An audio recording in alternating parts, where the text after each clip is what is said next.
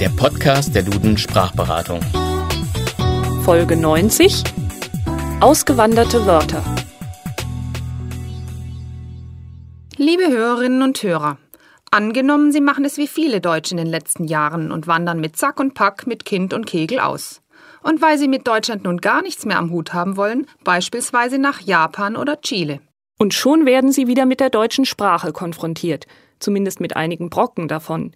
Denn einige deutsche Wörter haben es genauso gemacht. Sie sind ausgewandert. Und das sind durchaus nicht nur Wörter, die wir unserer braunen Vergangenheit verdanken, wie Blitzkrieg, Bunker oder Panzer, die sich im Englischen eingebürgert haben. Durchaus nicht.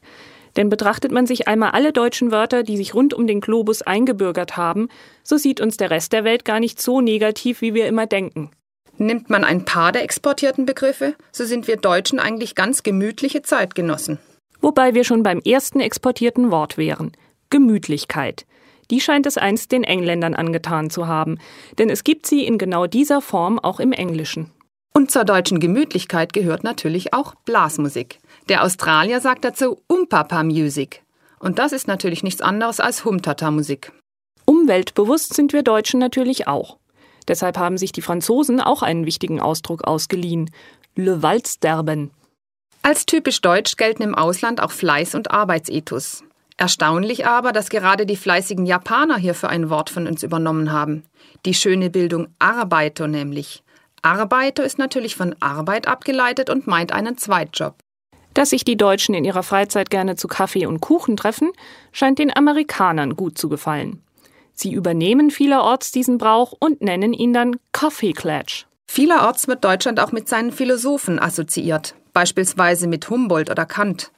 Und so haben auch ein paar deutsche Wörter aus dem Reich der Philosophie ihre Spuren hinterlassen. Die von Humboldt geprägte Weltanschauung im Spanischen und Französischen ebenso wie das Leitmotiv. Oder The Zeitgeist im Englischen. Von den Sphären der Philosophie kommen wir nun zu den Tücken des Alltagslebens. Gut exportiert hat sich das Wort kaputt, und zwar im Englischen und Französischen, wobei im Französischen wie im Deutschen auch nicht nur die Waschmaschine, sondern auch der Mensch völlig kaputt sein kann. Doch noch viel weitere Wege haben deutsche Wörter zurückgelegt, bis nach Chile nämlich.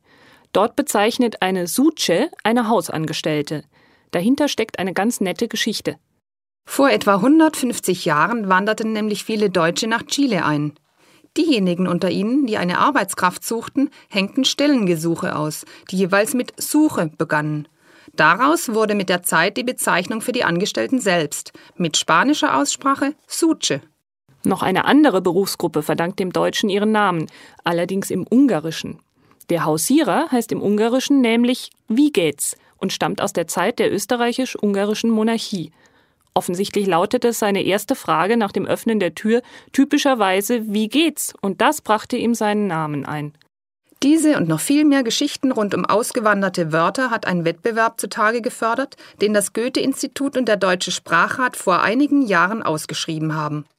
Von Wunderkind über Schlafmütze bis zu Ersatz und Katzenjammer haben viele deutsche Wörter ihre Spuren in Sprachen rund um den Globus hinterlassen. Wir hoffen, Sie hatten viel Spaß beim Zuhören und verabschieden uns. Ihre Annette Auberle und Evelyn Knörr.